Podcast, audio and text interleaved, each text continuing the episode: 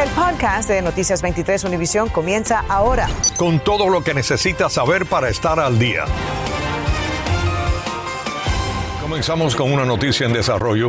Un carro cayó a un canal en la I-75 y Griffin Road, sentido sur. Según el reporte de la policía, el auto perdió el control y cayó en el agua. En el vehículo solo viajaba una mujer a quien rescataron y luego trataron en la escena. No tenía graves heridas. Y en otra noticia en desarrollo, las autoridades están investigando hasta ahora un accidente que involucró al menos tres vehículos en la 595 en dirección este antes de la I-95. Hasta el momento no se reportan heridos de gravedad, pero la policía pide evitar la zona porque hay demoras en el tránsito. ¿Qué tal? ¿Cómo están? Tengan todos muy buenas tardes. Les saludamos a Ambrosio Hernández. Y Sandra Peebles. Una mujer está arrestada esta tarde después que encontraran un cadáver enterrado en el patio de su casa. Sucedió en una residencia en Miami Gardens. Tatiana Irizar tiene lo último de la investigación sobre este macabro hallazgo, Tatiana. Sandra, los amigos, muy buenas tardes. Justamente esta casa que tengo a mis espaldas es el lugar donde la policía hizo este escabroso descubrimiento en el patio trasero. Aparentemente la acusada estaba sentada en el patio delantero cuando llegaron las autoridades que fueron alertadas por un vecino que llamó al 911. Cleo Marcia Tris, de 50 años, fue arrestada y enfrenta un cargo de asesinato en segundo grado luego de que la policía descubriera una tumba poco profunda en el patio trasero de una casa con un cuerpo de un hombre de la tercera edad enterrado en ella. Ocurrió en la cuadra 200 con las 194 Terras del noroeste en Miami Gardens. Según el informe del arresto de Tris, un vecino llamó al 911 el lunes y contó a los oficiales que Tris le dijo que había golpeado a la víctima en la cabeza y luego lo había estrangulado hasta que murió antes de enterrar su cuerpo en el patio trasero. La policía dijo que se encontraron con Tris en el patio delantero de la casa cuando llegaron y ella admitió haber matado y enterrado a la víctima, identificada solo como un hombre blanco de 81 años. Ella dijo que habían estado viviendo juntos desde 2008. En el patio trasero se encontró una tabla de madera con tierra encima que cubría el área donde se encontró el cuerpo de la víctima, dijeron las autoridades. Según vecinos que no quisieron declarar en cámara, la acusada y la víctima presuntamente discutían con regularidad Pudimos conocer también a través de vecinos extraoficialmente que la víctima podría tratarse de un hombre de origen hispano. La acusada se encuentra detenida sin derecho a fianza. Es todo lo que tengo en vivo desde Miami Gardens. Soy Tatiana Irizar, Noticias 23, Univisión. Gracias, Tatiana. Bueno, esta tarde está en la cárcel Ángel Llanes, acusado de robar paquetes de cigarrillos en varias tiendas en la ciudad de Miami. La policía dijo que los robos ocurrieron los días 9, 11, 12 y 13 de este mes de mayo y en cada ocasión el hombre habría amenazado con disparar contra los empleados. La descripción del individuo coincidió en todas las ocasiones. La policía está buscando esta tarde a dos hombres captados en un video de vigilancia cuando robaron el convertidor catalítico de un auto en la entrada del garaje de una casa en Miramar. Uno se metió debajo del vehículo para robar el convertidor y el otro se quedó vigilando y les tomó menos de un minuto. Hay una recompensa por información que lleve al arresto de estos ladrones. Bueno, no paran las opiniones a favor y en contra tras el cambio de la política hacia Cuba anunciado por la administración del presidente Joe Biden. Muchos quieren saber cómo y a partir de cuándo estas nuevas políticas serían implementadas. Jenny Padura nos habla de lo que se conoce hasta el momento. Jenny, buenas tardes. Así es, Ambrosio. Sandra, la administración del presidente Biden ha dicho que están trabajando de manera expedita para poner en práctica estos cambios a través de los respectivos departamentos en el corto plazo. Lo cierto es que las opiniones están divididas, como suele ocurrir en nuestra comunidad. Cuando se habla de la política hacia Cuba en Miami, los sentimientos se ponen a flor de piel. Uno puede tratar de resolver problemas o quedarse sobre la retórica y es mucho, mucho más fácil estar comiendo eh, eh, aguacate y pastelito guayaba en Miami eh, y decir, bueno, estoy, soy un libertador de Cuba. Lo que hace es negociar directamente con el régimen para que ese dinero que le entre al régimen sea para criminalizar al pueblo de Cuba. La reanudación de los vuelos hacia las provincias cubanas, nos dice Juniel Alonso de Aero Cuba, representa gran gran alivio para las familias cubanas. Me imagino que en próximos días, en próximas horas, el Departamento de Transporte emitirá una orden diferente a esta, pero aún no conocemos cuál será. Otro punto sensible es el envío de remesas a la isla sin límite, como hasta ahora. La administración de Biden ha dejado claro que no va a remover las instituciones financieras sancionadas por el presidente Trump. Por eso el gobierno cubano va a tener que presentar una nueva institución sin vínculos a estos órganos del Estado. Sin embargo, para el senador demócrata Bob Menéndez, excepto la reanudación del programa de reunificación familiar, estos cambios vienen en el momento equivocado. Estoy muy perturbado de enterarme eh, que el gobierno del presidente Biden autoriza viajes en grupo a Cuba a través de visitas que siempre han sido eh, equivalentes eh, a turismo regular. ¿Cómo se está recompensando estas actitudes? Con, con, estas, con estas aperturas, ¿no? La pena de muerte no se actualiza, se sigue manteniendo los 16 años, ¿no? Como, como edad penal que es uno de los temas que más nos hemos enfocado, ¿no? Los niños que están presos por, por manifestarse. Bueno, y el senador demócrata Bob Menéndez también dijo, y citamos, hoy que el mundo ha estado viajando a Cuba durante décadas y nada ha cambiado y que durante años también Estados Unidos relajó totalmente las restricciones a los viajes argumentando que millones de dólares llevarían a la libertad y tampoco nada ha cambiado. Jenny Padura, Noticias 23, Univisión. Gracias, Jenny. Y esos son algunos de los comentarios que pueden leerse en nuestras redes sociales. Ustedes también pueden sumarse al debate. Estamos en todas las plataformas digitales como Univisión 23 Miami. Estados Unidos aliviará las sanciones contra el gobernante venezolano Nicolás Maduro a cambio de un compromiso del régimen para un diálogo con la oposición venezolana en México, según publicaron McClatchy y Miami Herald. Maduro se retiró de las conversaciones con la oposición a finales del año pasado. El líder opositor, Juan Guaidó, ha basado su posición negociadora en las continuas sanciones a Venezuela impuestas por Estados Unidos, país que junto con otros 60 reconocen a Guaidó como el presidente interino de Venezuela. Infórmate de los principales hechos del día en el podcast de Noticias 23 Univisión.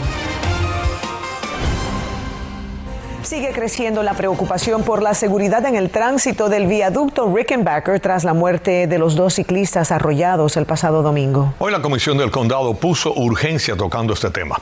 Rainer Anciani estuvo allí y nos cuenta si vienen cambios. Las personas que fallecieron este fin de semana estaban en la vía de la bicicleta, entonces si no podemos proteger a las personas que están en la vía de la bicicleta, ¿por qué estamos haciendo vía de la bicicleta? La muerte de Ogniana Reyes de 46 años y Yaudi Esfera de 49, madre y padre de familia quienes salieron a manejar bicicleta ha tocado la sensibilidad de residentes y autoridades. El asunto de las bicicletas es muy personal para mí.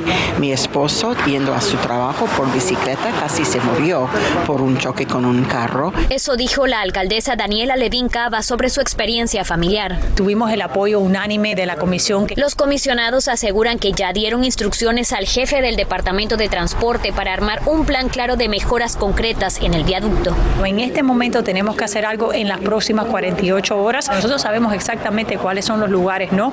Eh, que son eh, más peligrosos, entonces ¿por qué no tomar acción? Hicimos las líneas verdes para que además que las bicicletas estén ahí. Y esas líneas se hicieron más de 2015 y se han hecho otras cosas también, pero no es suficiente.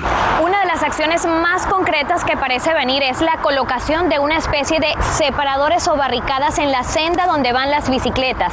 Esto a pesar de que las autoridades dicen que no todos tienen el visto bueno. Vamos a mirar en el Rickenbacker dónde es lo más necesario y tengo en el presupuesto para seguir adelante con unas barricadas eh, permanentes. Yo creo que vamos a tener que poner letreros claramente con luces para que la gente sepa que tienen que parar. Y eso es algo que no es nuevo, esto es algo que viene ya hace tiempo. Se tomarán decisiones en la próxima reunión con la Comisión de Transporte que será en unas tres semanas. Raine Anciani, Noticias 23, Univisión. Alguna acción se tiene que tomar. Claro que sí, porque siguen muriendo ciclistas. Un canal de programación cristiana es el dueño de un terreno en Broward donde se encuentra un parque de casas móviles. En marzo comenzaron a desalojar a los residentes. Y ahora varios de ellos están luchando, buscando que esa compañía les dé más tiempo para encontrar a dónde ir. Alina Yanis habló con algunos de los residentes que están afectados. Lakeside Park Estates en Hollywood es una comunidad de casas móviles para personas mayores de 55 años, muchas de ellas jubiladas, pero Trinity Broadcasting Network, los dueños del terreno, quieren desalojar a todos los residentes antes de que termine el año. En marzo recibimos la noticia de que el parque cerró, que ya no nos van a seguir rentando los lotes para vivir aquí. Los residentes tienen hasta noviembre para desocupar sus lotes y los dueños les han ofrecido una pequeña remuneración si logran irse antes. Yo tenía un contrato que decía que hasta el mes de noviembre, pero ellos están acortando el, el, tiempo. Ya varios lotes se han desalojado, las personas quizás no pudieron recuperar dinero por lo que tuvieron que dejar atrás, mientras que otros mantienen la esperanza de que van a poder vender algo antes de que se tengan que ir. El obstáculo es que nosotros nos vendieron esta casa fija y, y ahora hay que moverla. O si no la podemos mover, el, Irónicamente, el parque nada más que va a dar 200 dólares por eso.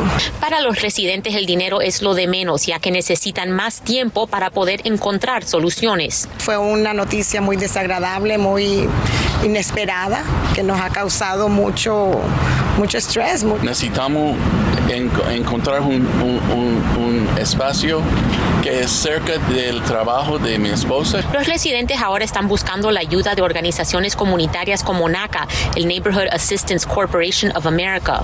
Las familias se seguirán reuniendo para ponerse de acuerdo y conseguir el tiempo necesario para salvar sus hogares. Alina Yanis, Noticias 23, Univisión. Muy pronto abrirá el puente de la calle 170 que conecta a las ciudades de Hialeah y Miami Lakes después de un acuerdo unánime alcanzado hoy por la Comisión de Miami-Dade. El acuerdo se materializó con la ayuda de negociadores del condado. Ahora queda pendiente la fecha en que abrirá el controversial puente y en Noticias 23, por supuesto, estaremos muy al tanto para informarles. 25 estados del país están reportando casos de la extraña hepatitis de origen desconocido que ha dejado a seis niños muertos. María Fernanda López nos dice cuán cerca está la Florida de empezar a reportar casos y cuáles son los síntomas que los padres deben prestar atención.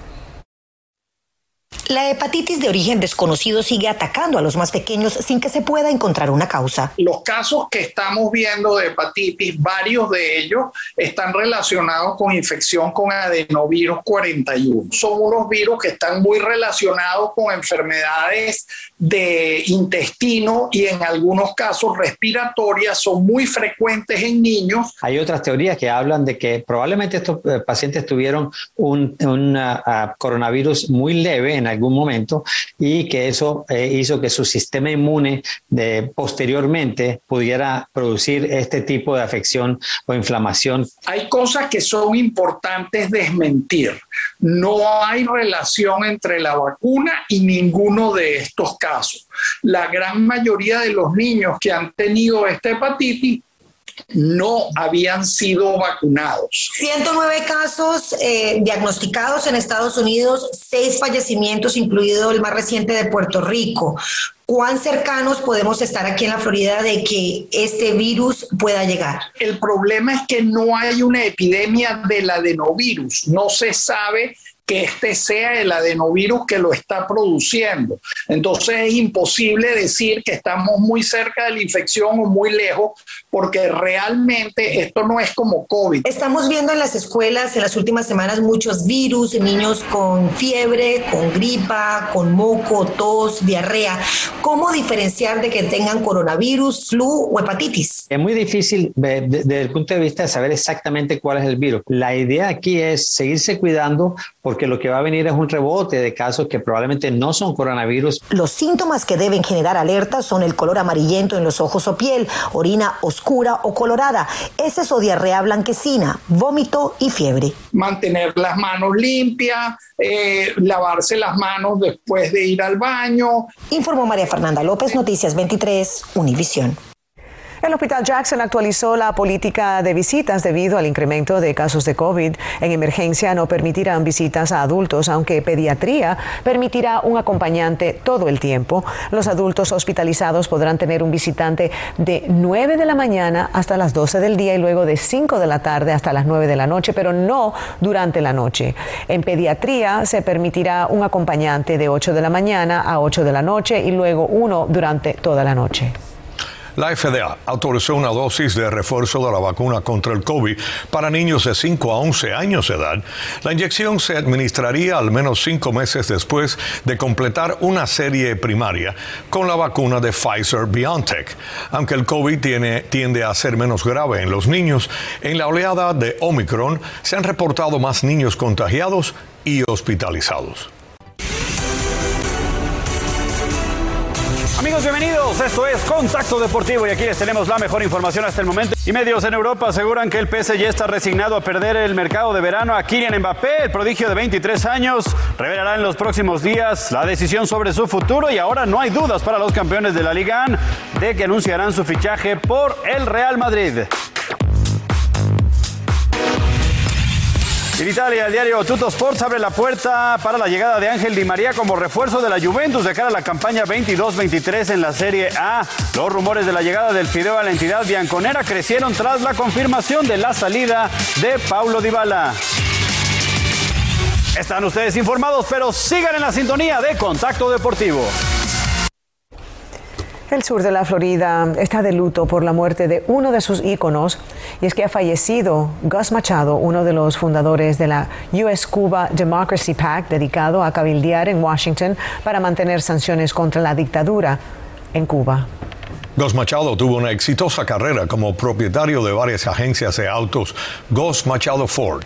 Nuestro más sentido pésame a toda su familia y a su viuda Lilian Machado. Así terminamos esta edición, amigos. Nos vemos esta noche a las 11. A continuación, el noticiero Univisión. De parte de todos nosotros, tengan todos ustedes muy buenas tardes y hasta las 11.